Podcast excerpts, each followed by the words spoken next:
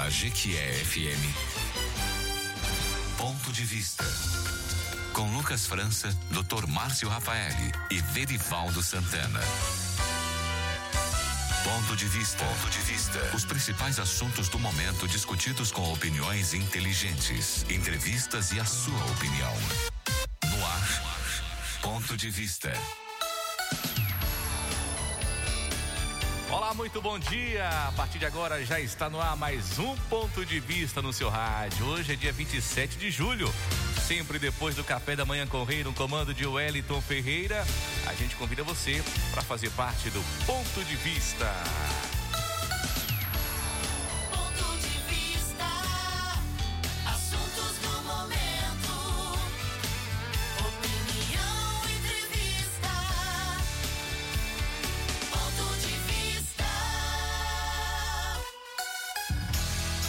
Horas e 14 minutos. O ponto de vista já está no ar, sempre no oferecimento da Bahia Bike, Gran Terrara Hotel, Óticas Teixeira, Comercial Sudoeste, Lojas Tabajara, Paques Internacional e Giro Gás. Você participa do ponto de vista pelo nosso WhatsApp 98846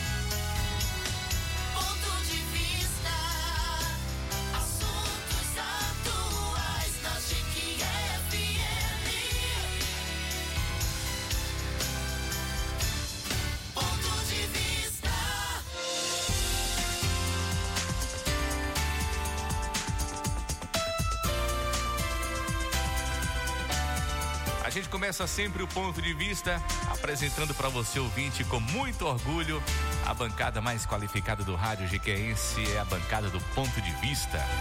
O doutor Márcio Rafaeli, advogado, especialista em gestão empresarial, gestão pública, direito previdenciário e direito do trabalho. Verivaldo Santana, contador, especialista em gestão de custos e graduando em direito. Verivaldo Santana, Que amanheceu hoje com um clima muito agradável, né, Verivaldo? Não tá frio, mas tá um clima agradável hoje, um sábado especial, 22 de julho. Seja bem-vindo mais uma vez. Bom dia, Verivaldo. Bom dia, Lucas França. Bom dia aos ouvintes do Ponto de Vista. Nessa manhã fria, pelo menos aqui dentro, né? Está me transformando numa sardinha, viu, Lucas? Doutor Márcio Rafaeli, bom dia, doutor Márcio. Bom dia, Lucas França. Bom dia, Verivaldo. Bom dia a todos os ouvintes da GQFM, sobretudo do programa Ponto de Vista. Lucas, vou mandar aqui um bom dia especial lá pro pessoal do distrito de Caldeirão dos Miranda, Opa. distrito de Maracás. Um abraço para um cidadão conhecido aí como Pinguim. É o senhor Antônio Lucas. Ele fez questão essa semana dizer que é ouvinte assíduo do programa. Então, a todos aí do Caldeirão de Miranda, um grande abraço. E para você, Pinguim, que Deus te abençoe. Fica com Deus e obrigado aí por você ser ouvinte do programa Ponto de Vista. Que bom, doutor Márcio. Vamos agora ao tema de hoje. Ponto de vista.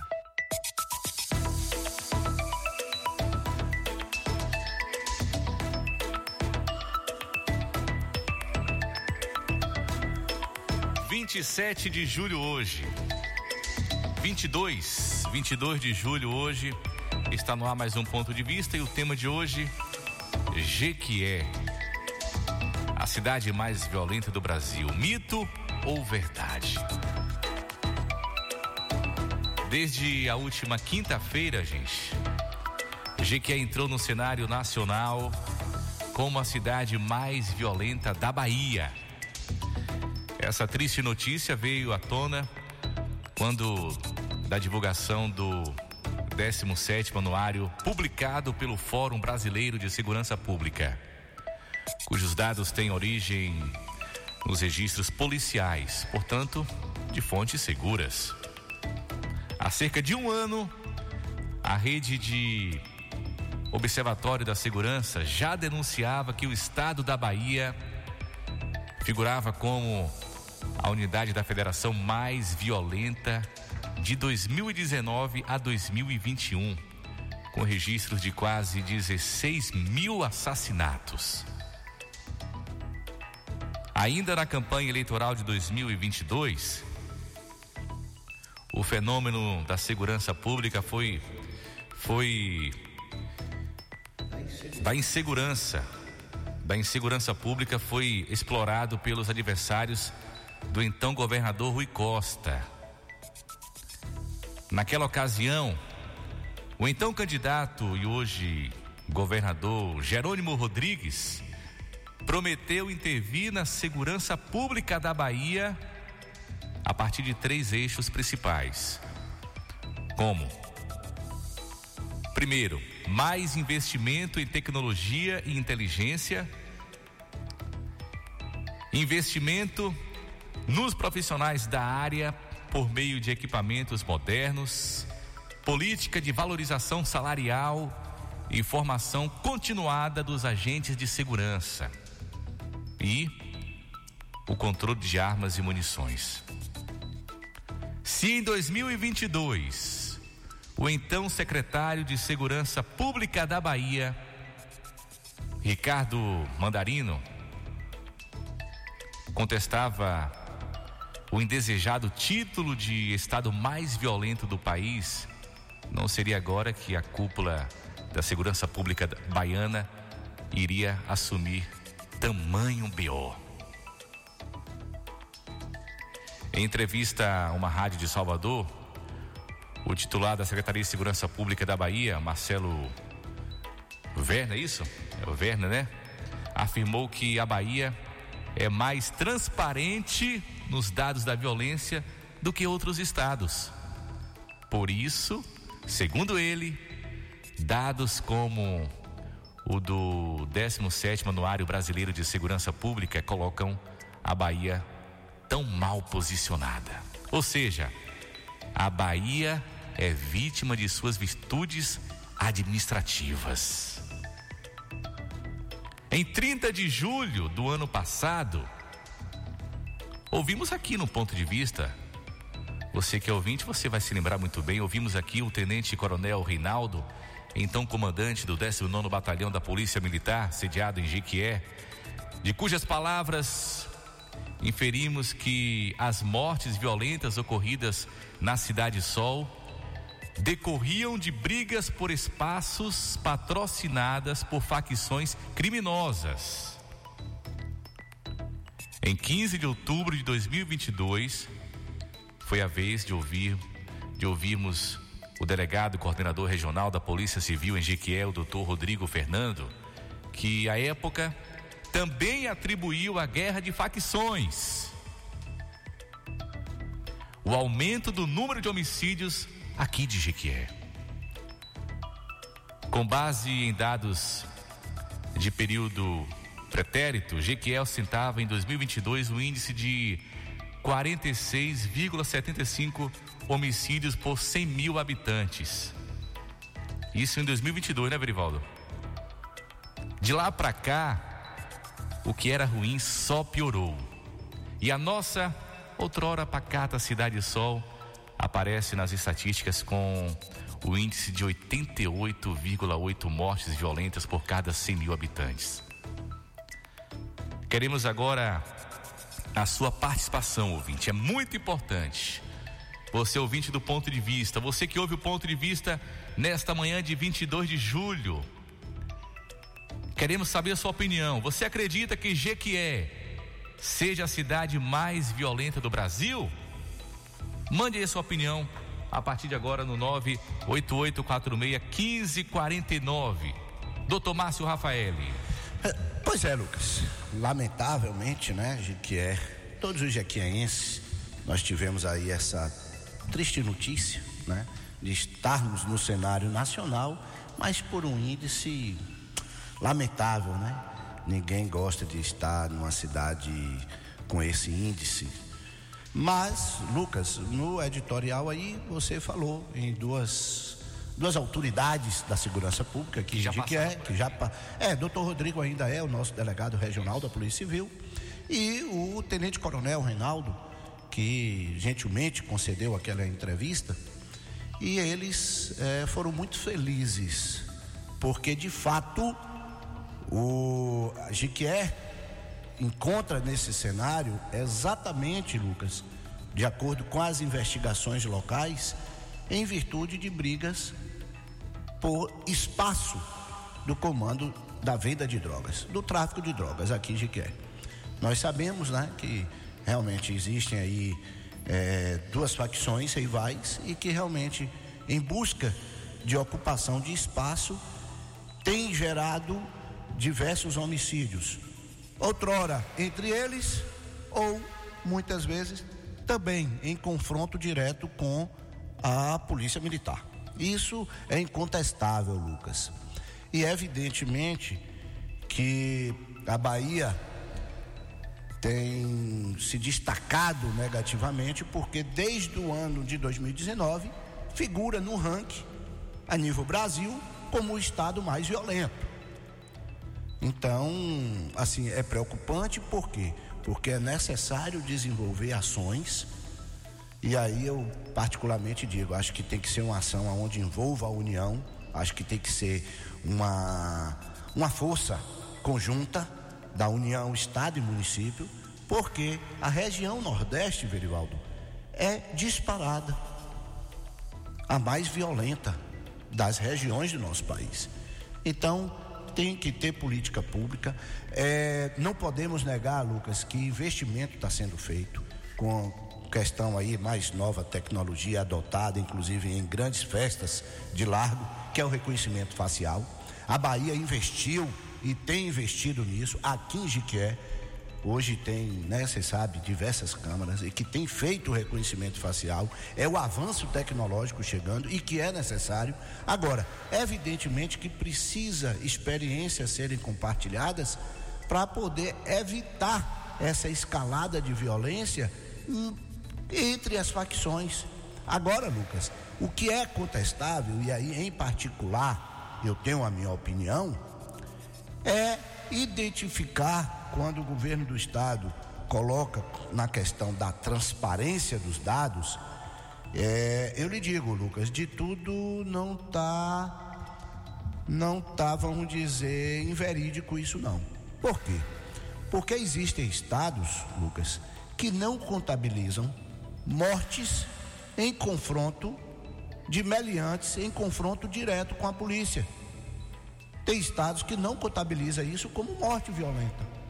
Por quê? Porque assim a polícia foi fazer na, naquela localidade e se deparou, foi recebido com tiro e é claro a, a- vida em primeiro lugar. A pessoa ele vai ter que a- o estado, a segurança pública tem que dar resposta imediata.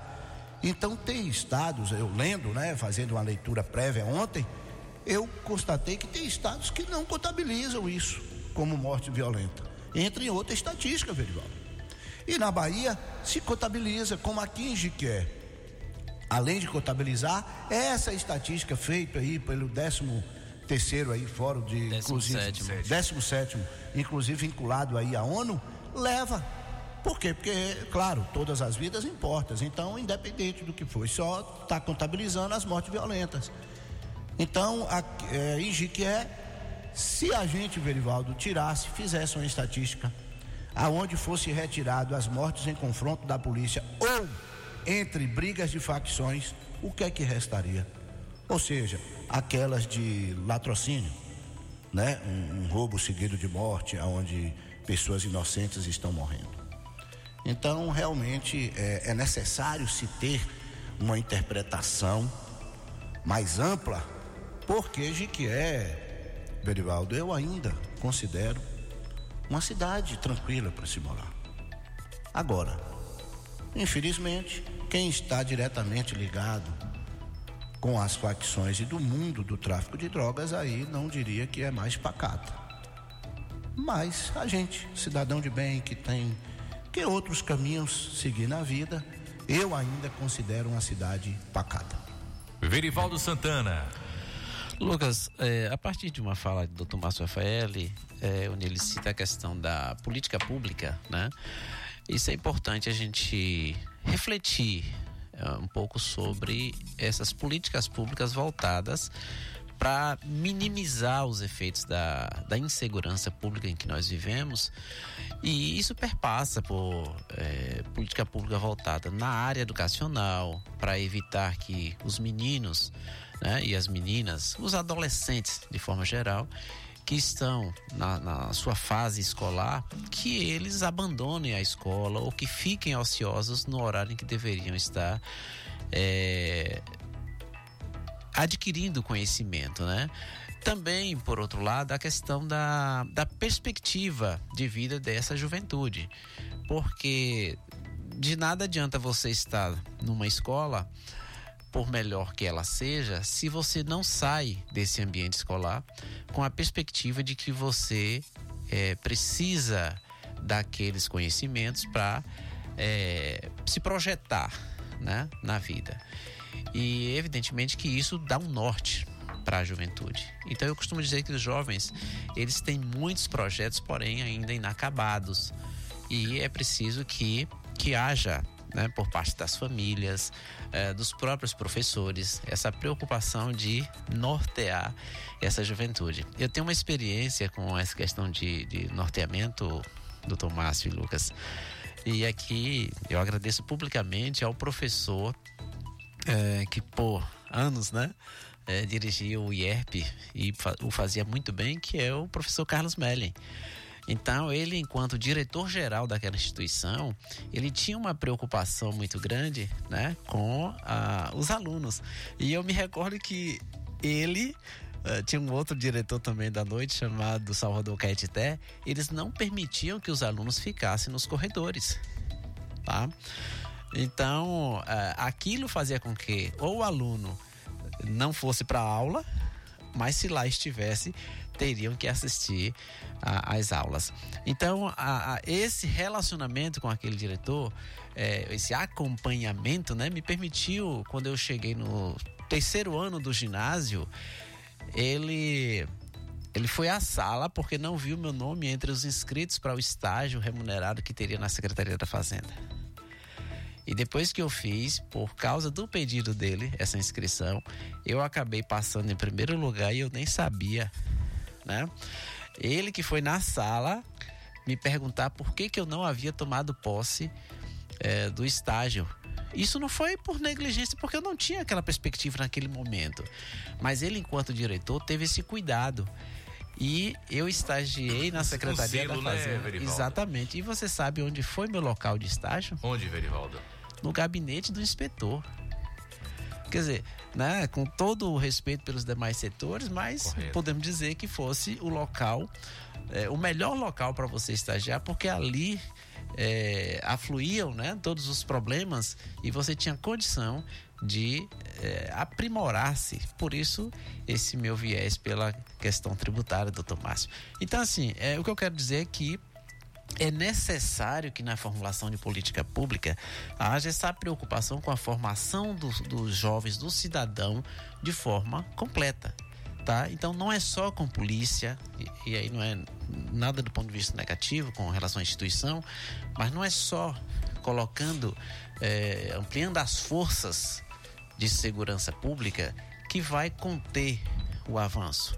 Isso só vai aumentar a violência porque eh, né, as facções também elas têm acesso a armas. Então há uma série de coisas que precisa ser feita do ponto de vista socioeconômico para evitar que esses jovens de hoje eles acabam sendo arregimentados por organizações criminosas. Você que está ligando o rádio agora, você pode participar do ponto de vista, enviando a sua opinião. O tema de hoje, Jequié, a cidade mais violenta do Brasil. Mito ou verdade? Queremos saber aí a sua opinião, o seu ponto de vista. Você acredita que Jequié seja a cidade mais violenta do Brasil?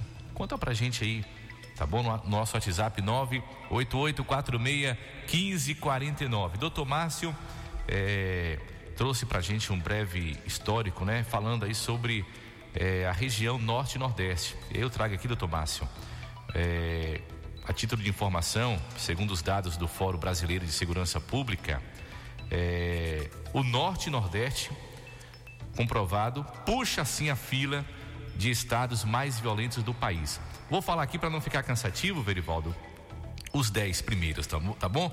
Vamos lá. O primeiro está do Amapá. Aí logo em seguida vem quem? A Bahia. A Bahia. Então, Amapá em primeiro lugar, a Bahia em segundo, terceiro Amazonas, quarto Alagoas, quinto Pernambuco, sexto Pará, sétimo Rio Grande do Norte, oitavo Ceará, nono Sergipe, décimo Rondônia. E por aí vai. E aí a gente sente realmente a falta do que o Verivaldo falou de políticas públicas voltadas para o jovem, o adolescente. E a gente percebe, velho, que na sua época, na minha época, as perspectivas, o jovem tinha um sonho de ser alguma coisa. Hoje a gente pergunta o jovem qual é, você, qual o seu sonho? A única coisa que ele responde é ganhar dinheiro. Será que ganhar dinheiro é tudo na vida, né, doutor Márcio Rafael? Que reflexão. Então, eu sempre tive um sonho de trabalhar no rádio. Você teve seu sonho, você teve seu sonho também. Então, ganhar dinheiro. E aí vem a questão do dinheiro fácil, né? E aí para de estudar. E aí a questão da família também. Olha, olha como essa engrenagem, uma coisa vai dependendo da outra, doutor Márcio. Lucas, sem sombra de dúvida, você falou uma coisa aí que é fundamental, né, para na vida de qualquer ser humano, né? Ganhar dinheiro. Todo mundo quer ganhar dinheiro. Mas o único lugar, Lucas, que o dinheiro vem antes do trabalho é no dicionário. Né? Porque uma é letra D, a outra é letra T. Então no dicionário é o único lugar. Fora disso, você tem que trabalhar para ganhar. E aí, aonde Verivaldo eu também coloco dessa usando as suas palavras de engrenagem, tem que ser algo coordenado desde a União, Estado e município. Sim. Por quê? O, o tráfico, Lucas, ele atrai muitas pessoas. Um jovem, um adolescente. É seduzido, né? É exatamente, tá ali. Poxa, o mínimo, o mínimo que for, Verivaldo, sei lá, um sonho de comprar uma bicicleta. Ah, eu tô doido para trabalhar. Sim, mas eu não tenho emprego, o Engenheiro não, não oferece emprego, em nenhum canto oferece emprego. Só que o tráfico oferece. Você vai ali fazer o, o, o- entregar, né? Um- Não sou muito dessa área criminal, mas tem os, acho que chama aviãozinho, não sei, para fazer a entrega de, de- de pequenas quantidades de drogas e você ganha por isso. Então o tráfico está aí e oferece esse tipo de mão de obra em que os jovens eles se sentem atraídos para ganhar o dinheiro e aí vai por esse mundo. Quando passa a ser usuário, ele além de ser um funcionário, ele é também um potencial cliente. Quando deve, já foi. Ou paga ou morre. E por aí vai. Então, assim, Lucas, é necessário urgentemente uma política pública. E aí, volto a dizer, coordenada da União, Estado e município, para que chegue efetivamente nesses lugares. Verivaldo, é, existe ainda o modelo de escola integral, de tempo integral, Lucas. Exatamente para quê? Para estar tirando esses jovens né, de tempo ocioso. Dizem que é, mente desocupada Olha, então, para manter esses jovens né, mais na escola, o que é que estão fazendo? Escola de tempo integral. É, na época e até hoje a gente vê muitas quadras poliesportivas em toda praça, exatamente para quê? Incentivar a prática do esporte e por aí vai. São políticas como essas, Berivaldo, que a gente não pode negar que existe. Aqui em Jiquié nós temos um trabalho belíssimo aí da Polícia Militar com a questão da ronda escolar. É necessário também? Claro que é. Você, a presença do Estado, através da segurança pública, e aí, claro, dessa incorporação que dispensa comentário, esses guerreiros que são os policiais militares, presente naquela localidade, isso transmite uma segurança, Verivaldo. É necessário e primordial. Agora, é o bastante? Claro que não. Claro que não.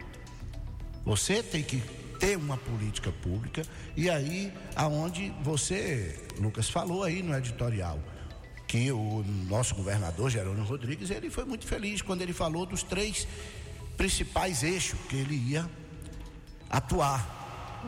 Dentre eles, perpassa também a questão da valorização salarial. Você não pode exigir de um investigador da Polícia Civil que se exponha, que coloque em risco a sua vida e que seja mal remunerado. Não, não, não tem lógica, não, não sabe, Verivaldo? Então não é necessário também isso. É o suficiente? Claro que não. A pessoa também tem que ter condições de trabalho.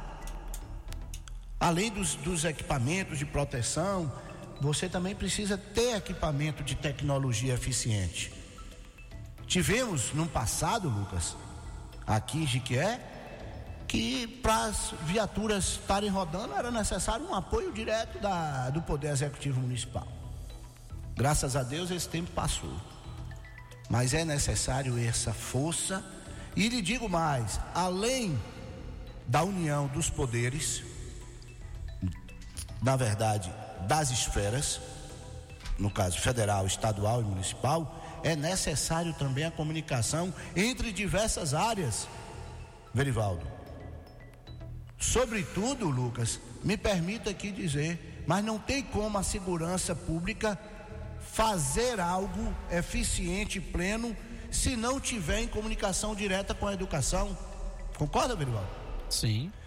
atrelado à educação também como um, um, um viés com a Secretaria de Desenvolvimento Social para levar projetos sociais para aquela determinada comunidade, sobretudo naquela onde o índice de violência é muito maior. É necessário também, se a gente fala em educação, fala em projetos sociais e fala em segurança pública, temos que falar em quê? Saúde. Quando a gente fala de promoção de saúde, não devemos esquecer da prática de esportes. Então, veja só aí, o, o- eu já tive a ousadia de estar relacionando área segurança pública, educação, desenvolvimento social, esporte, Secretaria de Saúde. E, e, doutor Márcio, eh, me permita essa questão da, do esporte, né? Eu me recordo que nos anos 90 havia aqui em Jequié um, um- um movimento né, da- da- das escolas onde se patrocinavam as chamadas Olimpíadas, as gincanas, né?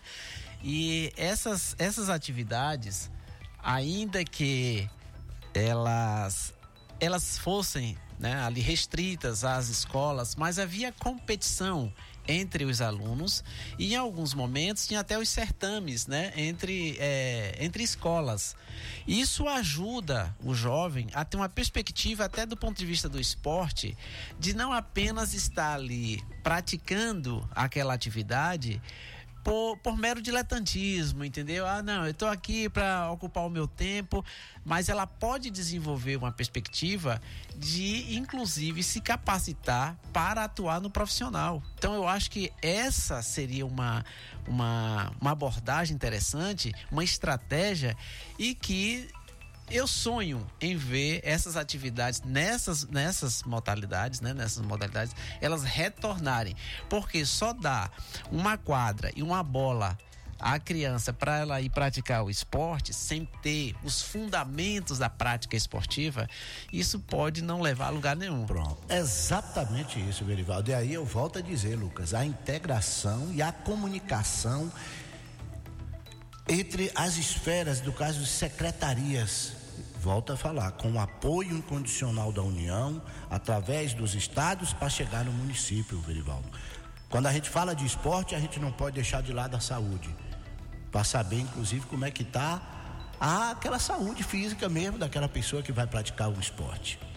Né? Se a gente está falando em projetos, a gente não pode deixar de lado a Secretaria de Desenvolvimento Social através de projetos sociais. Se a gente está falando de prática de esporte, a gente está falando de quê?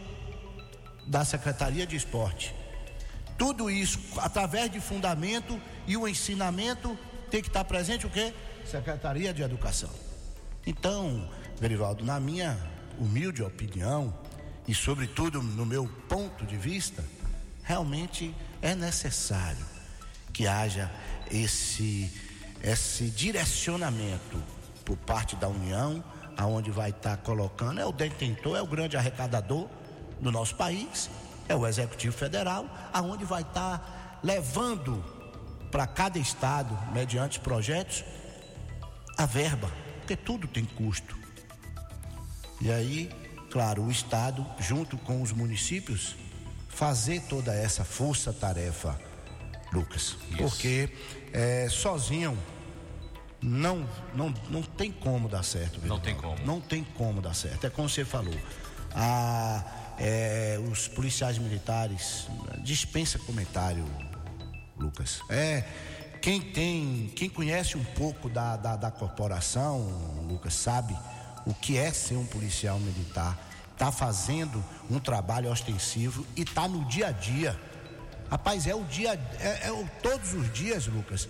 Você ter que matar um leão, ou seja, para poder se manter vivo. Sobretudo aqueles que vão para a linha de frente.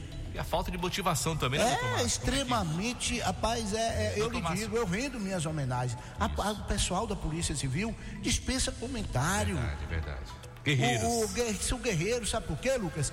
Por todo o respeito da Tavena, mas assim, a PF, o pessoal tem um máximo de respeito. A PF é para criminoso de luxo, para bandido de, de alta patente, que não é, não é o, o meliante perigoso que vai enfrentar a polícia para poder trocar bala, como acontece aqui em Indiqué, não. Então, realmente, eles fazem, Lucas, quem conhece, eu tenho diversos amigos policiais, eu lhe digo, Verivaldo, na sua grande maioria, faz muito além do que deveria fazer. Isso mesmo. Ô Lucas, antes de ir para o saúde financeira, é, é bom que fique claro, né, que nas nossas abordagens aqui a gente não está responsabilizando as instituições policiais e, portanto, os seus Claro, agentes, né, certeza. pelo caos na segurança pública, que eu vou chamar de caos em função dos números apresentados.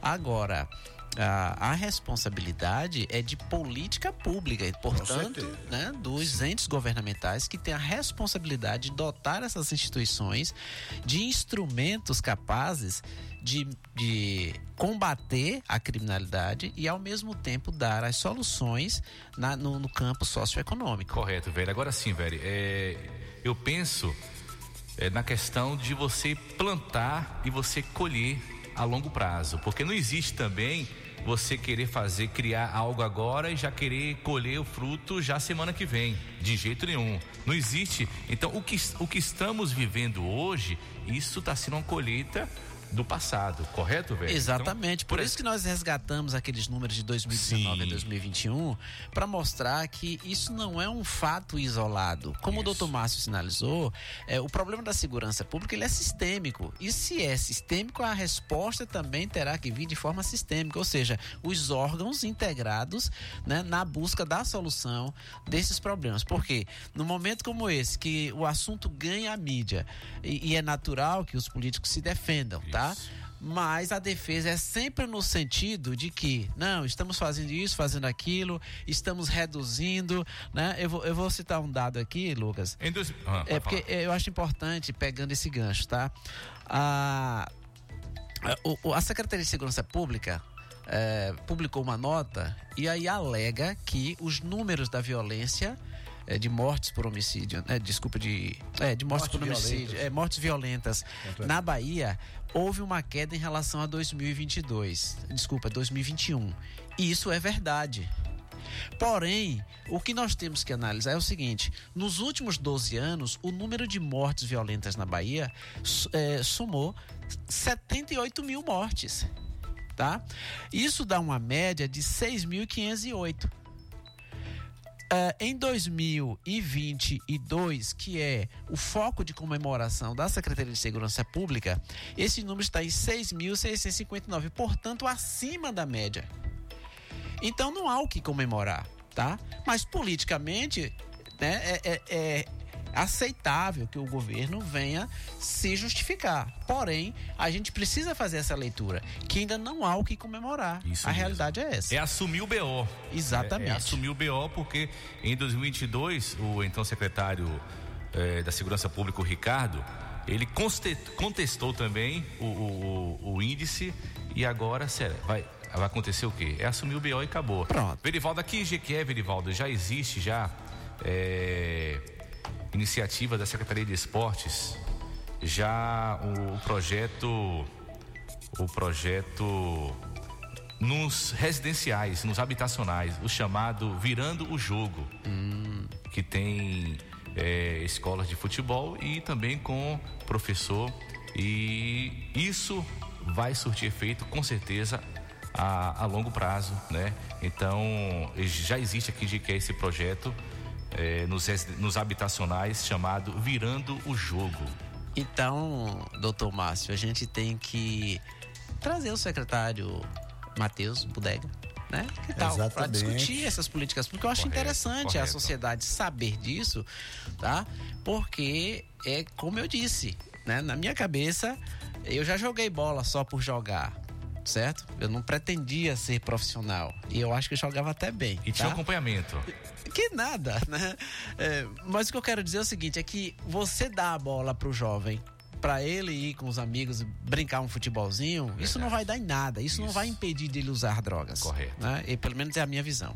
Correto. E, Lucas, e complementando isso, é que eu lhe digo: é, esse esporte, por ser apenas para ocupação de horário, velho, pode ser inclusive uma desculpa em que o jovem falou em casa que foi para quadra para jogar bola. Então, por isso é que é necessário se ter algo mais amplo, ou seja, em um determinado momento, um projeto, um campeonato, Lucas, aonde vai ser oferecido também exames para essa garotada, Isso. para fazer, para saber como é que está a saúde. Sim.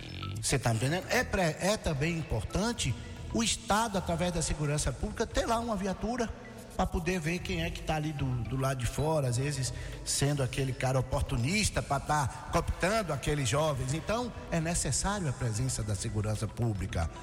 Então, é necessário também, Lucas, um projeto social aonde você vai estar ali disputando um campeonato, mas fazendo uma oficina nos momentos, nas horas vagas, ou também levar a família para aquele local. Isso. Ou seja, integração Correto. entre as pastas diretamente envolvidas. Política pública, velho, não é algo que, como você falou, Lucas, que faz hoje para a semana que vem já dá resultado. Recolheu o- Mas é necessário fazer hoje para termos um final diferente. Isso mesmo. É aquele ditado, né, Lucas, para finalizar. Você não pode retroagir e ter um novo início, mas você pode mudar para se ter um novo fim. E Grande você filósofo. ouvinte, e você ouvinte participa pelo WhatsApp, viu? O professor Fábio estava passando por aqui, falou: "Eu não vou mandar áudio não, eu vou passar e eu vou ver se eu tenho moral no programa, eu quero dar minha opinião lá ao vivo". E já subiu, já tá aqui, daqui a pouquinho vai dar a opinião dele ao vivo. E você ouvinte manda o seu WhatsApp aqui no, no 988-461549. O seu ponto de vista é muito importante. Manda pra gente aí, você acredita que Jequié seja a cidade mais violenta do Brasil? Participe, envie sua opinião. Tá na hora do saúde financeira. Cuide bem do seu dinheiro. No ponto de vista Saúde Financeira. Com Verivaldo Santana.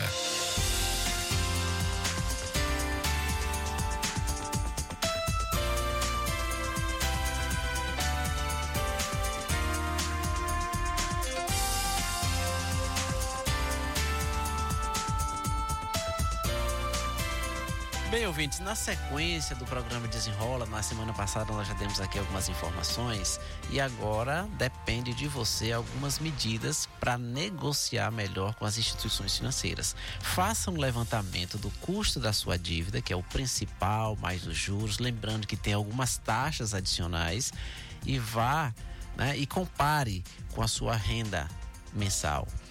De posse disso, você deverá identificar quanto efetivamente vai sobrar para que você possa apresentar uma contraproposta à instituição financeira e com isso você reivindicar uma taxa de juros menor, tá? Para que assim você tenha um custo efetivo muito menor da sua operação de crédito. Então, boa sorte, siga esses passos que você vai se dar bem. Cuide bem do seu dinheiro. No ponto de vista Saúde Financeira. Com Verivaldo Santana. Ponto de vista.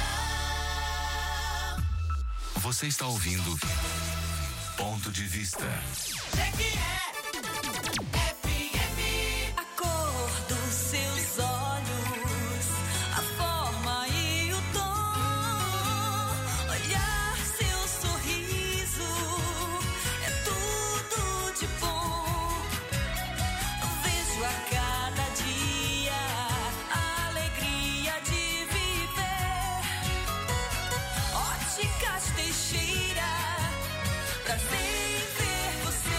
Óticas Teixeira, Jequié e Jaguaquara. Bahia Bike é pioneira com 30 anos no mercado. É a loja de bicicleta que mais atende a todas as necessidades de quem pedala, desde a linha infantil, passando pela bike mais simples para o uso no dia a dia, além das bikes específicas para o público exigente que gosta de curtir trilha e até mesmo competir. Visite a Bahia Bike e confira os melhores produtos e ofertas de Jequié. Bahia Bike, Avenida Franja Deon 216. Telefone 73 3525 6378. WhatsApp 73 988 62 1030. Siga no Instagram, arroba Bahia Bike Jequié. WhatsApp 988 62 1030. Ei, Comercial Sudoeste, você sabe, aqui tem tudo que você precisa. Tudo para o marceneiro e o carpinteiro, para o pedreiro, encanador e eletricista. Ferragens e ferramentas com a qualidade que você conhece. Tudo pra marcenaria tem no Comercial Sudoeste.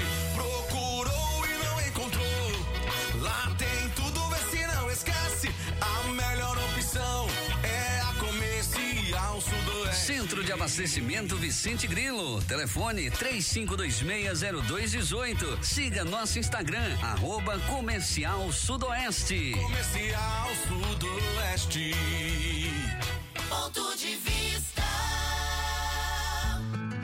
Conheça o Gran Terrar Hotel, sem dúvida o melhor hotel de Jequié e região. Suítes de alto padrão, conforto e elegância. E agora no Gran Terrara, à sua disposição, uma moderna academia, espaço gourmet e uma linda piscina para você relaxar. No Gran Terrar Hotel, o seu evento torna especial. Temos um espaço moderno e climatizado. Gran Terrar Hotel. Sinta-se em casa. Avenida Rio Branco, ao lado do terminal rodoviário de Jequié. Reservas 3528 9250. Gran Terrara Hotel. Ei, você quer tudo em um só lugar?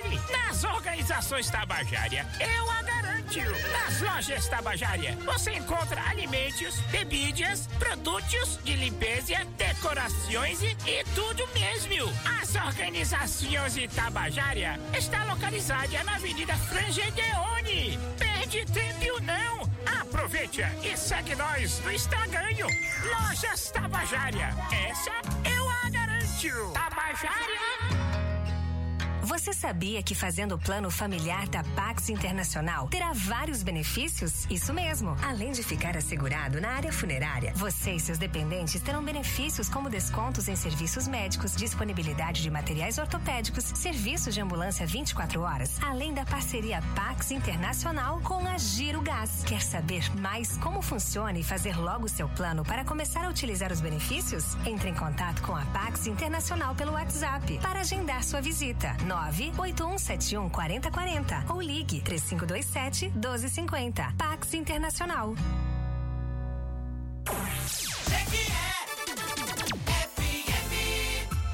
Você está ouvindo Ponto de Vista. 8 horas e 55 minutos, já estamos de volta com ponto de vista no seu rádio, sempre no oferecimento da Bahia Bike, Gran Terrara Hotel, Óticas Teixeira, Comercial Sudoeste, Lojas Tabajara, Paques Internacional e Giro Gás. Para você que está ligando o rádio agora, nosso tema de hoje, o que, que é cidade mais violenta do Brasil, mito ou verdade? Manda sua opinião pra gente aí, a gente quer saber. Você acredita que Jiqué seja a cidade mais violenta do Brasil? Participe, 988461549. Já tá bombando de áudio aqui, Verivaldo Santana, Dr. Márcio Rafaeli. A partir de agora já podemos liberar os áudios? Ô Lucas, mas Oi. antes eu queria te fazer uma pergunta, Sim, pode? Pode. Posso mesmo? Ao Sim. vivo assim? Ao vivo. Ô, Lucas, cara pro gol. É, de cara pro gol. Deixa eu lhe fazer aqui, é sério mesmo. Vem aqui na minha cabeça e eu vou fazer essa pergunta. É, Vou até colocar o fone pra ouvir melhor, viu? veja bem, vamos admitir que você não mora em Jiquié. certo. Mas você pega lá um, a informação de que tem uma cidade aqui, né, da Bahia, que mais tem mortes de pessoas, né, cidadão, vinculado ao tráfico de drogas. Mas é quem mais, vamos dizer, a, a, quase que na sua totalidade. Você, cidadão de bem que está querendo mudar de sua residência, você viria para uma cidade dessa? Ou você iria para aquela cidade aonde não se tem comentário de, de, é, de nenhum tipo de morte, mas que é a primeira de tráfico de drogas? Ou seja, que o índice do tráfico é grande. Em todo lugar se tem ponto de droga. Você escolheria qual? É. Escolha difícil, hein? Lucas, é, é como eu estou falando, a gente tem que ter cuidado, temos que interpretar como é que isso é feito, porque toda essa imagem, olhe bem o que eu estou falando. Não vou entrar aqui em mais detalhes, entendeu, Lucas? Mas essa mesma pesquisa e aí, na instante, o professor Fábio, que nos dá a honra da sua presença aqui nos estúdios, vai poder dizer. Mas eu vou falar aqui para os ouvintes. Essa mesma pesquisa que hoje afeta diretamente a Bahia e, sobretudo, a cidade de Jiqué, extremamente negativa, com esses mesmos dados, Berivaldo, a depender de como for feita a pesquisa, eu lhe digo, coloca Jiqué em destaque com um cenário extremamente positivo. É com você, Lucas. Primeiro ouvinte de hoje, vamos lá, final telefone 6217. Dando a sua opinião aqui no ponto de vista. Bom dia, bom dia para a bancada aí do ponto de vista. Meu amigo Verivaldo Santana, um forte abraço aí para vocês. Aqui Evandro Pereira falando. Olha, eu no meu ponto de vista eu não concordo que Jequié seja a cidade mais perigosa do, do Brasil, que nem apareceu aí na, nas pesquisas, né? Porque eu morei no Rio de Janeiro e sei muito bem o que, que era aquilo lá. Então eu, tô, eu acho que isso aí é uma fake news. Um grande abraço para vocês aí, um ótimo programa. Obrigado, Evandro. Vamos ouvir agora o doutor Bruno. Bom dia, meu amigo Lucas. Bom dia, Verivaldo. Bom dia, doutor Márcio. Uma satisfação imensa mais uma vez estar aqui participando desse programa. Como eu sempre falo, né, um programa formador de opinião na cidade de que é e que vale a pena, né, acordarmos um pouco mais cedo para estar tá acompanhando. E ainda mais um dia como hoje, né, que é um tema tão importante, um tema pujante, um tema que está em evidência, né, essa semana na nossa cidade e também no cenário nacional. Então, na verdade, né, qual é a minha opinião em torno desse questionamento? É que ela não é a cidade mais violenta do Brasil, né? Ela está como a cidade mais violenta do Brasil, o que é diferente, uma coisa da outra. O que isso quer dizer? Quer dizer que certamente, no próximo ano, outra cidade do Brasil estará ocupando esta posição. Assim como já teve a vez de outras cidades, inclusive aqui da Bahia, é, como Itabuna, Feira de Santana, entre outras. Ou seja, percebemos aqui que existe um ciclo, né? A cidade ela entra no ranking, no próximo ano, né, outra cidade acaba ocupando esta posição. É, se todo ano o GQ estivesse encabeçando como a cidade mais violenta do Brasil, eu creio que o problema seria mais fácil, né, com muitas aspas aí, de se resolver, pois seria algo localizado. Contudo, né, esse ciclo que envolve essa estatística nos deixa claro que o problema é de ordem estrutural, né, de âmbito nacional, que está atrelado também à exclusão social e também aos fenômenos sócio-históricos que envolvem o nosso Brasil. É, com isso, percebemos que o problema da violência é extremamente complexo. Diante disso, concluo dizendo que Jiqué não é a cidade mais violenta do Brasil. Ela está como a cidade mais violenta do Brasil. Dessa forma, medidas eficazes de âmbito nacional devem ser adotadas no intuito de amenizar essa estatística. Então, essa é a minha participação, esse é o meu pensamento. Eu não entendo Jiqué como sendo a cidade mais violenta, ela está como a cidade mais violenta, né? o que isso a, acaba tornando a situação muito mais complexa, porque ano que vem será outra cidade, de outro estado, né? de outra região do Brasil, e isso não é bom né? Mas essa é a minha contribuição. Agradeço pela participação mais uma vez. Um abraço para vocês. Tenham um bom dia. Fiquem com Deus. Obrigado, doutor Bruno. Mais um ouvinte. Adriano dia, do Joaquim Romão. Bom dia a todos da bancada. Aqui é Adriano do Joaquim Romão, né? Mais uma vez aqui, sabadão. o tema é simplesmente é fantástico. Fantástico o tema que vocês colocaram hoje. E o, o que está acontecendo de que é, é simplesmente é, uma, é, uma, é um resultado de uma equação, né? Nada acontece assim por um fator só, por um, são vários fatores esse assunto também está conectado ao assunto da semana passada, que foi a questão de muitos filhos, né? Da família ter muitos filhos, incentivo do governo ou não, né? E a gente sabe que criar uma, uma, um, uma pessoa, né? Criar um, um ser humano, um só, já não é barato, não é fácil. E imagine você criar muitos, né? Três, quatro, aí, e, e com pouco dinheiro, né? Isso aí é, é o resultado da, da, da, falta de presença do governo nesses bairros mais, mais, mais, afastados, essa é a verdade. Um lugar, um lugar como a Cachoeirinha ali, Lucas, você, a, a, se você precisar da polícia, você chama daqui que chega lá, já, já perdeu a graça. Ou seja, falta de, de presença do Estado, falta de, de políticas do governo, algum é, fazer programas para que os jovens se mantenham ali ocupados com alguma coisa para fazer. Quando também chega a idade de trabalhar, cadê trabalho? E também falta de acompanhamento dos pais. É uma soma de várias coisas. Hoje em dia os jovens não querem mais trabalhar, não querem mais estudar. E aí, mas tem uma hora que eles vão precisar de dinheiro. Aí o que acontece? Quem está nesses bairros mais afastados parte para o crime, vai vender droga. E aí já vai fazer parte de determinada facção. Porque quem está se matando aí são os pessoal dessas, dessas facções. Porque Jiquié não passa pra gente uma sensação de, de violência. Eu ando na rua tranquilo, eu nunca fui assaltado. Eu ando com o celular na mão, eu nunca vi também ninguém ser assaltado. Entendeu, Lucas? É uma soma de fatores aí que o governo tem que debruçar em cima e mudar esses números aí, que tem condição para isso. É uma coisa a longo prazo, infelizmente. Valeu, pessoal. Obrigado. Obrigado, Adriano. Obrigado pela sua participação, viu? Mais um ouvinte aqui, vamos lá. Final telefone 9786. Lucas, bom dia. Paulo, aqui do Urbano. Lucas, é, em relação a essa a violência, né? A gente entende que ela está ligada a um grupo específico, né? Que são as pessoas envolvidas no tráfico.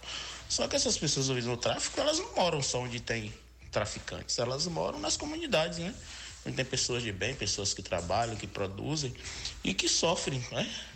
Com toda essa situação, com essa tensão, com, com esse drama né? de ver de, desse tiroteio, de uma bala perdida, é um risco, né? De uma bala perdida. Então não não tem nada de pacato não. Na verdade, acho que alguns pontos da cidade, sim, talvez os bairros mais nobres, né? mais distante, onde não tem pessoas envolvidas com isso, se torne um lugar mais calmo, né? Os bares do centro, né? Onde um grupo de outras pessoas se relacionam, talvez não sofram com isso, mas os bares das comunidades, né? onde acontece, o cara chega para né, fazer lá o serviço, deixa as pessoas, deixa a população se intensa e temerosa, inclusive os motoristas que que vão para esses locais, né? às vezes ficam com medo de ir quando está tendo os tiroteios, ficam com medo de ir à noite né? porque fica um período sem querer em certas localidades porque a tensão é grande. Né? Então não, não é pacata, não é mais. Jiqué não é mais uma cidade pacata. Os riscos aí são, são intensos não é? e é como o Verivaldo falou aí, não é só uma questão de aumentar o contingente policial, né? Eu acho que é um trabalho realmente de, de conscientização das pessoas. Obrigado, Paulo. Urbano VIP passageiro, tá trabalhando aí e ouvindo o ponto de vista. Um abraço para os taxistas e para todos os motoristas de aplicativos. Mais um ouvinte. Bom dia, Lucas. Deus abençoe vocês, Amém. proteja sempre. Deixa eu te falar que eu não acho nossa cidade a cidade mais violenta do Brasil, não. Tem cidade por aí muito mais violenta. Eu acho que isso aí foi um fake news que fizeram com nossa cidade, querendo queimar nossa imagem. Obrigado, ouvinte do final telefone 8141. Muitos ouvintes, que bom, viu? Que bom que você ouve o ponto de vista. Significa que você é inteligente, porque quem ouve o ponto de vista sabe mais, quem ouve o ponto de vista é inteligente. A prova disso é a visita do professor Fábio aqui hoje, né, Verivaldo Santana? Por favor, Verivaldo, eu vou lhe dar essa honra, Verivaldo, para você passar a palavra para o professor Fábio, professor do IFBA, Verivaldo. Pois é, e o professor Fábio ele mandava muitos áudios, né? Eu imaginei que ele tivesse fora do país, sem ouvir nosso programa. Mas, professor, seja bem-vindo. E qual é o seu ponto de vista a respeito do, da temática abordada aqui hoje? Bom dia, essa bancada de excelência. Bom dia, caros ouvintes. Primeiro me chama a atenção o áudio dos ouvintes que aí me antecederam. Você observa que, de maneira indireta, eles estão dizendo: não falem mal da minha cidade. Então, há uma identidade muito grande de pertencimento do jiquiense. Né? A gente se identifica muito com a nossa cidade. Porque talvez, para alguns, é, havia uma expectativa de que os áudios viriam a usar aqui um termo esculhambar a cidade mais ainda, né? Colocar a cidade em um nível de, diríamos, de um destaque não positivo, como aconteceu com essa reportagem. Mas é interessante deixar bem claro e também concordar com esses ouvintes que nos antecederam que Jequié não é a cidade mais violenta do Brasil. Mais cedo no programa, é, esta própria bancada trouxe que alguns critérios não são seguidos de maneira uniforme. O próprio doutor Márcio colocou que alguns estados não colocam o confronto direto com a polícia nesses critérios. Então, quando eu divulgo uma estatística, é preciso ter cuidado quais são os critérios, qual a seletividade, porque eu posso estar maquiando. Mas, fato é, o problema da violência é real. Então, não é fake news a violência em nossa cidade.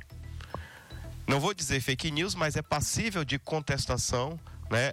Esses números, tais como pelo argumento colocado ali pelo Márcio lá no início do programa. E a gente não vai ficar aqui tapando sol com a peneira. Então, diante do problema, a gente precisa discutir soluções. Senão a gente vai ficar só empurrando mais ainda o dedo na ferida. E o que nos deve nos preocupar muito mais, Lucas e demais colegas, é não é o fato de estarmos em primeiro, segundo, que qualquer que seja a posição. É o fato da violência ser uma crescente.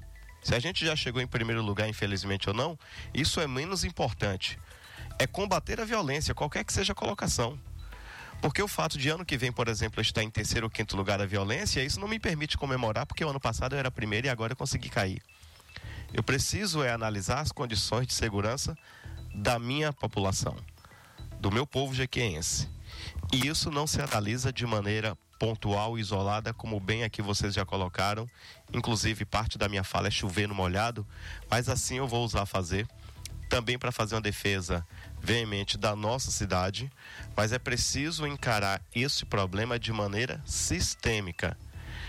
E aí eu começo a partir desse olhar da educação, da minha formação acadêmica enquanto geógrafo e pelo, aqui, pelo que aqui vocês já colocaram. É preciso pensar as várias esferas a partir da esfera federal enquanto guarda-chuva, né? E sob esse guarda-chuva é que eu venho com as outras medidas e acionando, acionando as secretarias em suas esferas. Mas aí, enquanto olhar da geografia, a gente entende que o progresso, paradoxalmente, traz consigo a violência. Porque você observa aí, Márcio, depois de Jequié, os municípios são justamente aqueles no contexto da região metropolitana de Salvador. Porque o que acontece, a partir da década de 90, o governo baiano começa uma política de industrialização do interior, e que inclusive Jequié esteve nesse alvo com a própria chegada de uma grande indústria calçadista, do polo petroquímico. Então, inevitavelmente, as pessoas também migram para estes lugares. O processo de migração leva consigo também os meliantes. Leva consigo também a violência. Então eu preciso pensar as políticas públicas de urbanização. Esse processo de ocupação de novos espaços por pessoas com diferentes interesses, sejam aquelas a promover o crescimento da cidade, o investimento da cidade, sejam aquelas oportunistas. E oportunistas, nesse sentido, é pejorativo da violência. Uma vez que percebem que eu tenho uma, uma maior circulação de dinheiro, uma maior circulação econômica na cidade. Então não é à toa que eu vou ter no, no entorno de Salvador um crescimento vertiginoso da violência.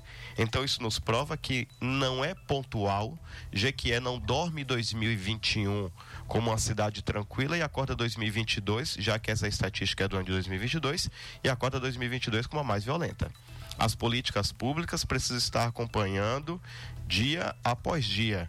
E eu não posso me preocupar apenas porque eu cheguei no primeiro lugar.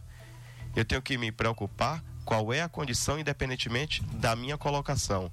E essa política de urbanização em nossa cidade, ela é fato. Jequié é dentro da nossa região a que mais atrai, nesse raio de entre 150 e 180 quilômetros, considerando-se aí Conquista e o eixo Itabuna-Ilhéus como os dois polos aí em nossos extremos de atração. Então, Jequié vai exercer, você tem um fluxo considerável de pessoas do campo para a cidade, e qual é a cidade que nesse eixo de 150 quilômetros mais atrai?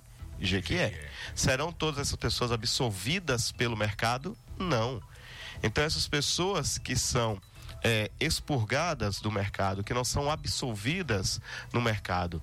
Nesse processo de urbanização que atrai, mas não acolhe, a violência é uma das consequências. Então, de maneira pontual, não se resolve o problema. De maneira pontual, você só enxerga o iceberg. Lucas. Tudo Márcio. É, na verdade, tivemos uma verdadeira aula. Aos alunos do professor Fábio, meus parabéns, porque o homem é catedrático. Preparado, né? Preparado, ele não, não deu um ponto de vista, ele fez uma verdadeira aula que apenas somou e muito com tudo que a gente vem falando aqui, né, Verivaldo?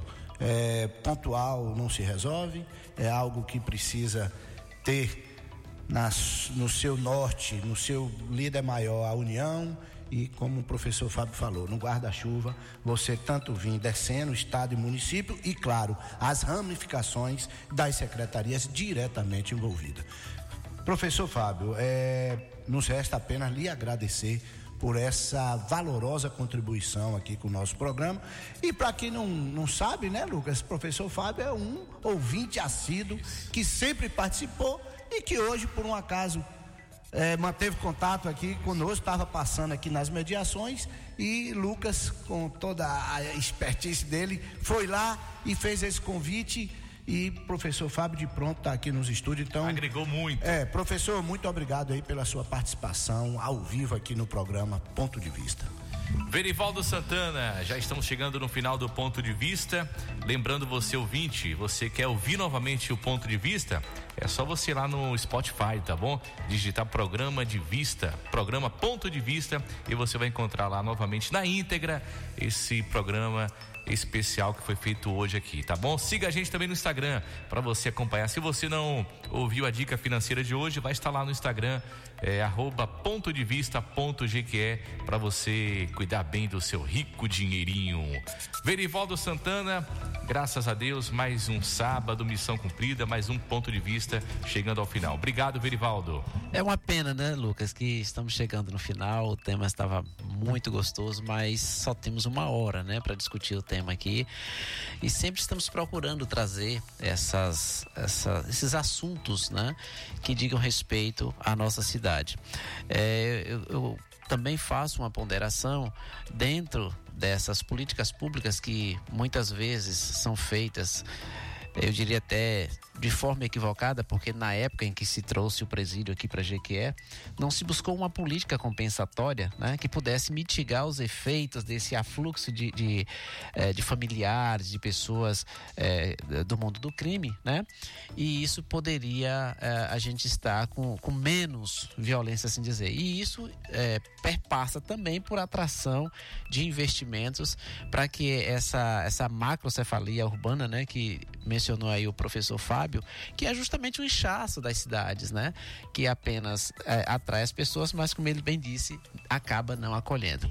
Então, é, nós ficamos por aqui, é uma notícia triste, mas isso não é motivo para nós jequeenses é, e eu me considero como tal, né? Eu sou Sim. nascido de Itagi, mas aqui estou radicado há bastante tempo, onde tenho família, então me sinto um jequiense. Então, para nós não abaixarmos a cabeça, né? Nós, é, como disse o, o doutor Bruno, estamos num ciclo de violência, mas isso é momentâneo, Correto. né? Logo, logo nós é, daremos a volta por cima e nossa vida continua. O importante é que nós pratiquemos a paz a cada ato que nós tivermos que fazer nossa, nossa responsabilidade. Exatamente. Doutor Márcio Rafael, já falou, doutor Márcio, fala de novo. Não, fala de despedir, né, Lucas? Ah, é verdade, despedir. Ei, rapaz, recebe um processo, não sabe por quê. fala, doutor Márcio. É agradecer a todos os ouvintes. Um grande abraço ao Major PM Tiago Cruz. Opa. Ele que é jiqueense, a família toda aqui de Jiquié. Major, obrigado aí pela sua audiência. Tá ouvindo, tá ouvindo, mandou aqui um zapzinho dizendo que está ouvindo, parabenizando o programa. Então, na pessoa do Major PM Tiago Cruz, subcomandante do 19, eu mando um abraço a toda a corporação da Polícia Militar em Jiquié. Lucas, para finalizar, eu quero também, na pessoa do presidente do ADJ, nosso deputado federal, Leo Lomanto Júnior, desejar sucesso ao Gipão, que logo, logo mais, às três horas da tarde, vai estar. Tá confiado em Deus, rumo à primeira divisão do Campeonato Baiano, se Deus quiser. A todos um grande abraço e até a próxima semana. Obrigado, Tomásio. Professor Fábio, obrigado mais uma vez, professor, viu?